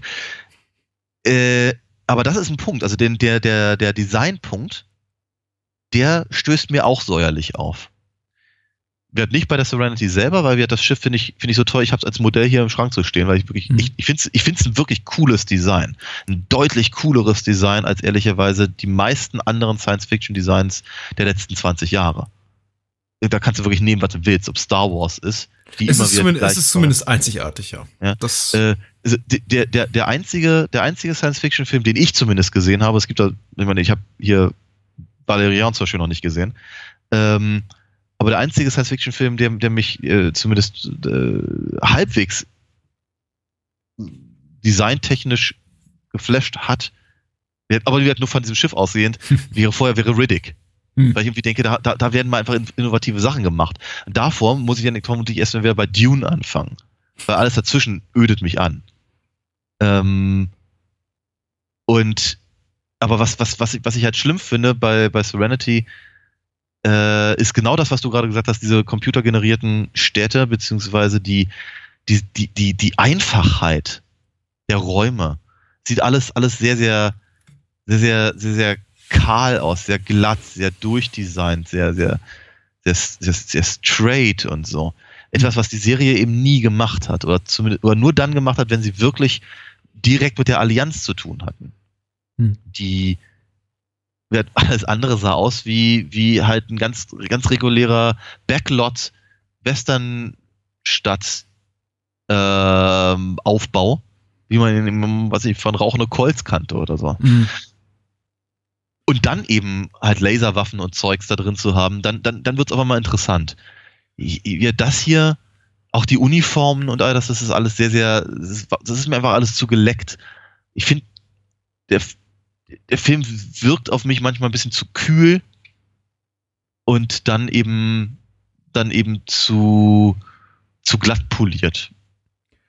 Ich, äh, und ich, ich glaube, in dieser Hinsicht würde der Film zumindest so, äh, zutage in sozialen Netzwerken irgendwie ausgeweidet und ausgenommen werden, irgendwie und total der Kritik stehen. Ich habe jetzt persönlich nicht aktiv dran gestört. Ich wunderte mich aber, woher das, dieser, dieser Aspekt dieses äh, kulturellen Globetrottings durch den asiatischen Raum, so möchte ich es mal umschreiben, kam. Also ja. das war, ist ja so, dass die Charaktere ab, ab, ab und zu äh, Mandarin Schön. sprechen. Du hast diese, die, diese offenbar von, von japanischen Innenräumen inspirierte Bar da. Äh, du hast, äh, du hast dann irgendwie später im Film noch so ein paar Gags über, über den über Buddhismus, keine Ahnung, wo die herkommen plötzlich. Also es ist schon sehr äh, Asien viel. Äh, und Ja. ich habe mich gefragt, woher das, woher das kommt, weil es eigentlich tatsächlich, äh, wir haben hier eine Handlung völlig frei von Mhm.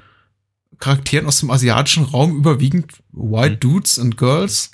Mhm. Und, äh, und trotzdem scheint es irgendwie da so, so, so, so ein Einfluss zu sein.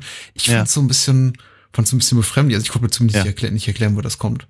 Das ist, das, ja, ich, ich glaube, das war so ein, das war so ein Ansatz. Sie wollten, wollten halt eine, eine Zukunft zeigen, in Mhm. der, der ähm, nur noch die Überbleibsel von zwei Großmächten Ja. übrig waren. Und da sie Amerikaner sind, ist einer davon Am Am Amerika und die andere ist China. Es ist so ein, es ist auch so eine Blade Runner Idee. Ja, ja, klar. Äh, und, Ja, äh, klar. aber eben, aber eben nicht so konsequent umgesetzt sind. Obwohl wir natürlich in, in, in Blade Runner Harrison Ford folgen, ist es natürlich schon, schon eine Welt, in der wir sehen, okay, da ist äh, eher so als äh, kaukasischer weißer Mann nicht unbedingt in der, in der, in der Mehrheit. Ja, Ähm, während, während das hier eben an, anders ist. Mhm. Äh, apropos kaukasischer weißer Mann, kein weißer Mann ist, ist äh, Chiwetel Ejiofor, den, den ich wirklich toll fand. Äh, ja Mhm. der, der eigentlich immer super ist. Wir haben ja über Red Belt schon gesprochen und ich glaube auch, wenn, wenn wir Mhm. da auch unterschiedlicher Meinung waren und dir Red Belt nicht gut gefallen hat, wir waren, glaube ich, einer Meinung über, über seine Darstellung, die ist immer gut und die ist Ja. auch hier sehr gut. Ja.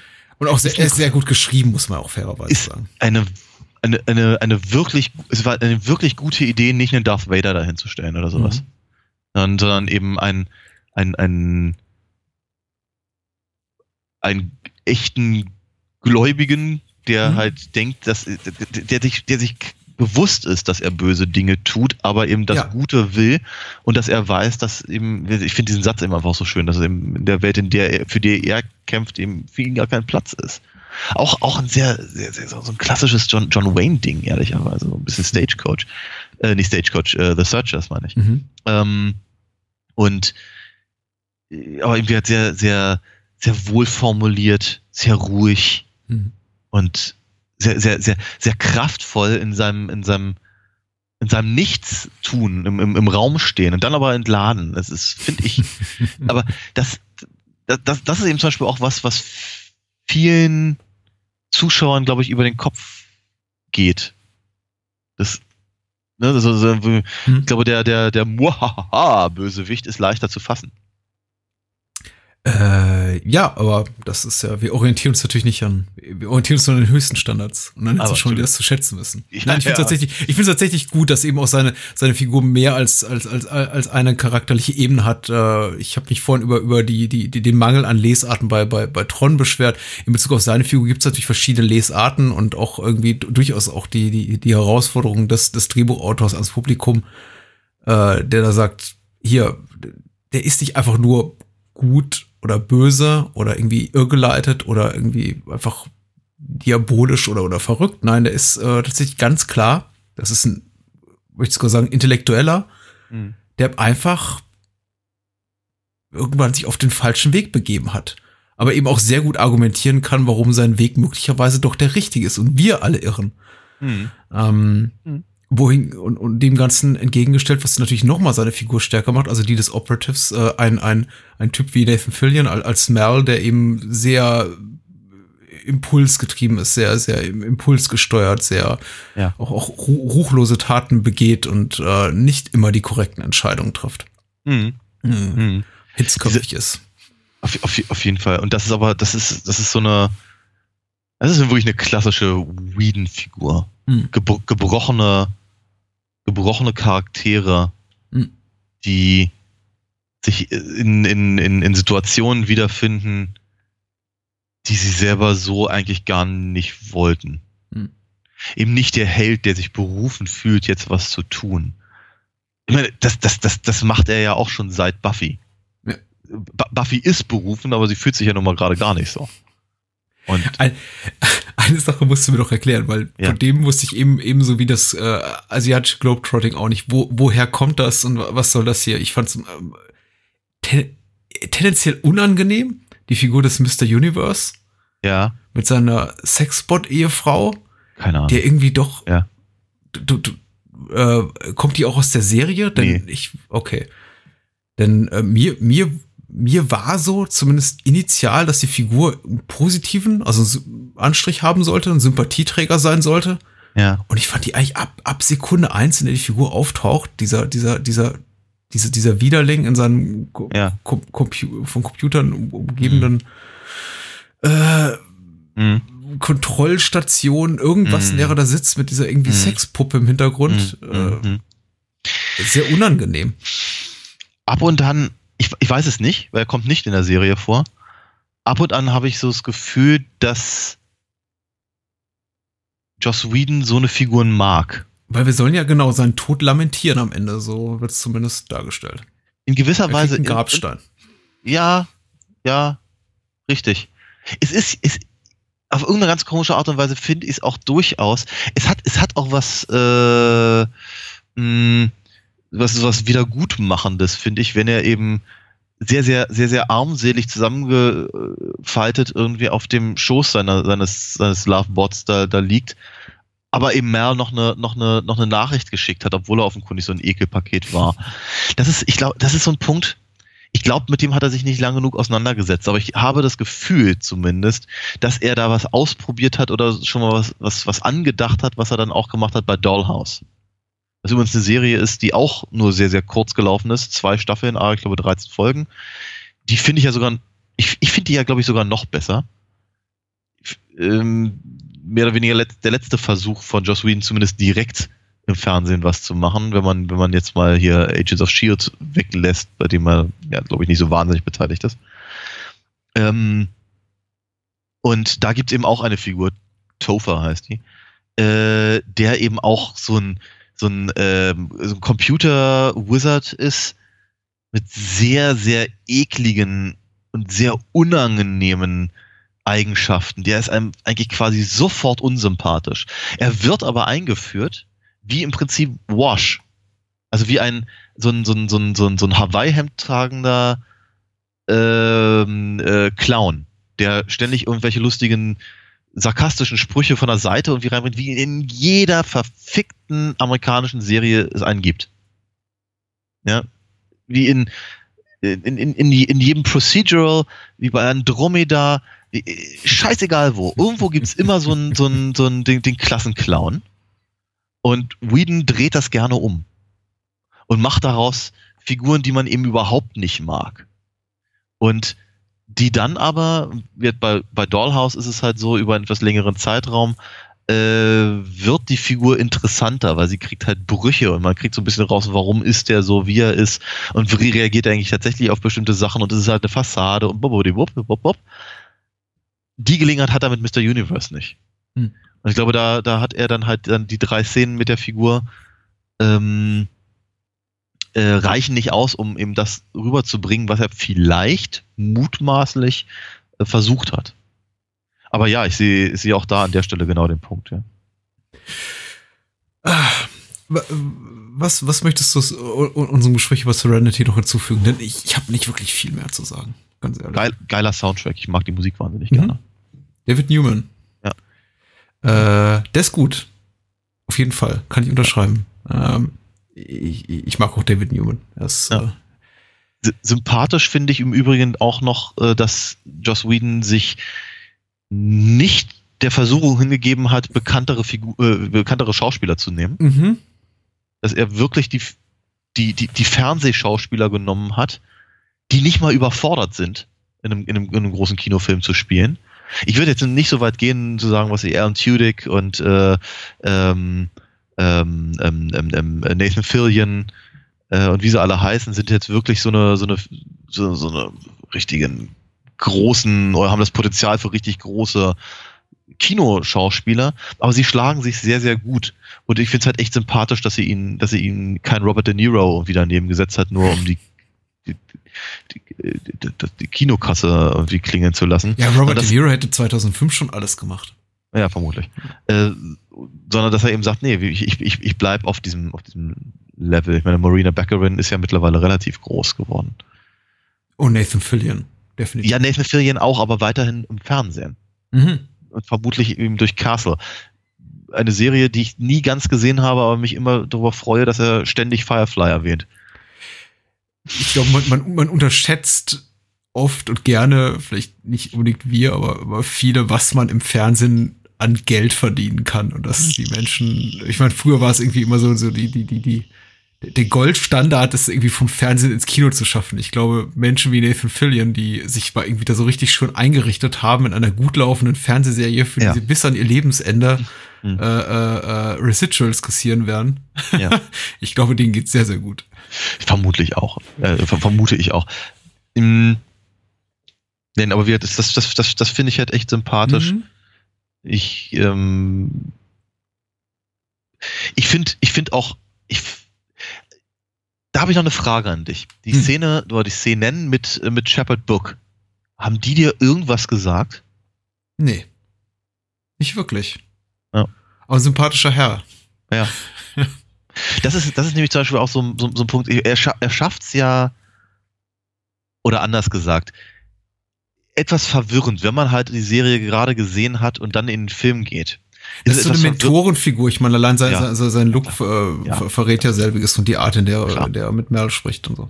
Richtig. Aber wenn, wenn, wenn wenn man aus der Serie in den Film geht, dann verwirrte mich immer so ein kleines bisschen, wie die Figuren tatsächlich miteinander kommunizieren, weil eigentlich müssten sie weiter sein.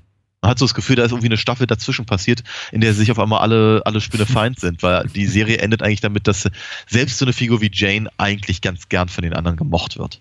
Hm. Und das, das, äh, ich glaube, glaube, ähm, ähm, eine der letzten Szenen der Serie ist eben auch, dass Mel zu Simon sagt, dass er, dass er und seine Schwester halt Teil seiner Crew sind und sowas. Und genau diese, diese ganzen Konstellationen sind halt völlig aufgebrochen am Anfang des Films. Viele von den Figuren sind gar nicht da. Wird Inara zum Beispiel, Marina Baccarin, ist, kommt erst, glaube ich, auf der Hälfte des Films überhaupt vor. Shepard Book ist eben nicht mehr an Bord, taucht dann nur für drei Szenen auf, macht halt den, macht, macht uns den Yoda und muss dann halt abtreten. Und das, äh, als ich den Film das erste Mal gesehen habe, habe ich mich total gefreut, dass, sie, dass, dass, er, dass er wieder da war, weil ich dachte, oh, er fehlt ein bisschen. Er fehlt ein bisschen zum, für den Zusammenhalt der, der, der Crew. Und dann ist er da und macht halt sein Ding und dann ist alles wieder schön. Jetzt bei dem, bei dem Versuch, den Film eben einzeln zu sehen, dachte ich so, was macht denn der jetzt da auf einmal? Wer ist das? Warum, warum, warum, warum, warum muss der jetzt da drin sein? Warum hat er dieses Verhältnis mit, mit, mit, mit Captain Reynolds und so? Ja. Ja. Ansonsten, wird- ich mag die alle. Eine, eine, eine knuffige Truppe. Ich Eine finde knuffige Truppe. eine knuffige Truppe. Ich, ich finde ich find sie alle schön geschrieben. Sie haben, sie, haben, sie, haben, sie haben ein paar schöne Sätze, selbst wenn sie im Vergleich blass bleiben, weil eben der Fokus in andere Richtungen gelegt wird. Ich freue mich natürlich auch weiterhin, dass sie, dass sie eben lose Enden der Serie ähm, äh, zum, zum Abschluss gebracht haben. Die ganze Miranda-Geschichte finde ich übrigens auch wieder eine, eine, eine, einen starken Einfall dass eben nicht die, die böse Allianz irgendetwas was Fieses wollte, Menschenversuche, für die die Allianz ja bekannt ist, äh, sondern dass sie was Gutes wollten. Das dann nur nach hinten losgegangen ist. Und dann haben sie es versucht zu vertuschen, wie man das so von, von, äh, von Gesellschaften oder größeren, größeren ähm, Firmen oder eben auch Staaten kennt. Ja. Das ist was dann auch wieder interessant Außer, Mark, außer von Mark Zuckerberg, der verrät uns gerade alles. ja. Und äh, dass, dass, dass, dass dann eben auch, auch Merz Position als, als, als gescheiterter Rebell dadurch wieder, wieder gestärkt wird. Da sind interessante Sachen drin. Der Film kommt nie so ganz dahin, sie auch wirklich, wirklich aufs Tapet zu bringen, weil er, weil er, weil er zeitgleich immer, immer mh, beschäftigt ist, damit uns die nächste Actionsequenz zu bringen. Mhm. Aber auch die Sache mit den Reavers, also das, ist, das sind clevere, das ist clevere Sachen drin. Der Film ist schon, der ist schon nicht schlecht geschrieben, alles in allem. So kann man das stehen lassen. Okay. Ja. Oder?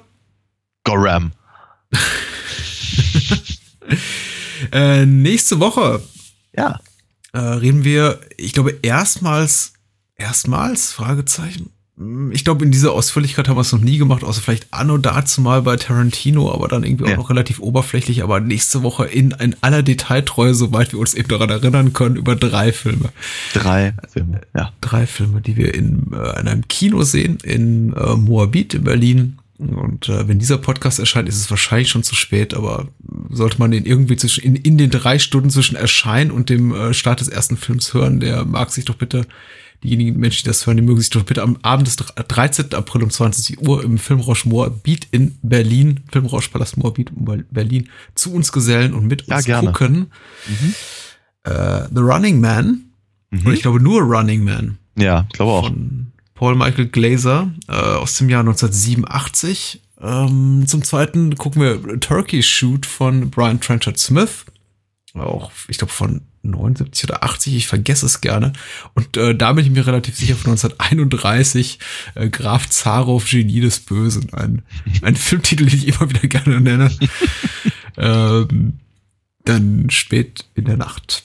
Äh, unter der Regie von Ernest B. Schotzek. Ähm, das Ganze läuft unter dem Banner Menschenjagd oder irgendwie Sci-Fi Survival Triple Feature und ähm, ja, Gemeinsam mit den, genau, gemeins, gemeinsam mit den Kindern vom Bahnhofskino. Genau, so nennen die gesagt sich. hattest, ja. Die sind, sind nicht Brut unserer Leiber, aber nennen sich trotzdem so. Finde ich fast schon anmaßend so ein bisschen. Ich dachte, ich dachte sie, sie- haben sich selbst adoptieren lassen. Äh, Das würden sie wohl gerne. darüber, muss ich, darüber müssen wir nochmal mit den Jungs sprechen. Ja. Äh, am kommenden Freitag, beziehungsweise übermorgen für uns. Also, ich freue mich drauf. ja. Wir sagen Gute Nacht. Bye, bye. Das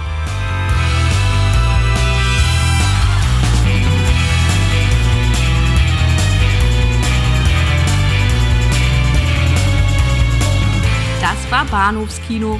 Wollt ihr mehr von uns lesen oder hören? Natürlich sind wir auch bei Twitter und Facebook vertreten. Schickt eure Filmwünsche oder Feedback an patrick.bahnhofskino.com. Und unter alinafox.de findet ihr alles zu den Comics und Hörspielen rund um Daniels Meisterdiebin. Vielen Dank fürs Zuhören und adios.